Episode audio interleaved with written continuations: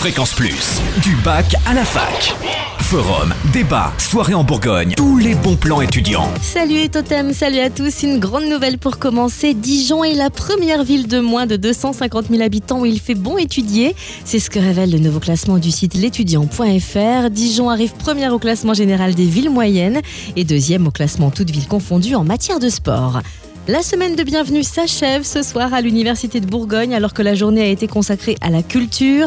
Tout de suite, c'est Garden Party sur l'esplanade Erasme, apéro musical et des cadeaux jusqu'à 20h, suivi d'un concert de rentrée à l'Athénéum jusqu'à 1h du mat, placé sous le signe de la pop rock et de l'électro-rock. Plus d'infos sur le www.u-bourgogne.fr. Et puis dans le cadre des journées européennes du patrimoine, l'Université de Bourgogne propose différents parcours thématiques pour découvrir les collections de paléontologie, de physique et chimie, d'anatomie de médecine et les œuvres d'art contemporaines. Dimanche à 10h et 14h30 à l'Athénéum, tout le programme sur le www.u-bourgogne.fr. L'Athénéum qui fête ses 30 ans et lance sa nouvelle saison culturelle mercredi prochain à 18h30. Pour les nouveaux, l'Athénéum, c'est le centre culturel de l'UB, espace de création, de recherche et d'expérimentation, véritable labo artistique au cœur du campus et de la ville.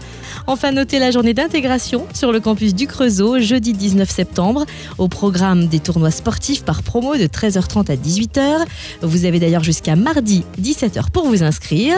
L'accueil des étudiants par la mairie se fera à 18h30, halle patrimoniale à côté de la BU et soirée d'intégration au Premium à Chalon-sur-Saône dès 22h, la première soirée étudiante de l'année. Vous pouvez retirer les places auprès des assos étudiantes, du bureau de la vie étudiante du campus du Creusot et sur le net www.vie-étudiante71.com. Fréquence Plus en Bourgogne, la radio des bons plans étudiants.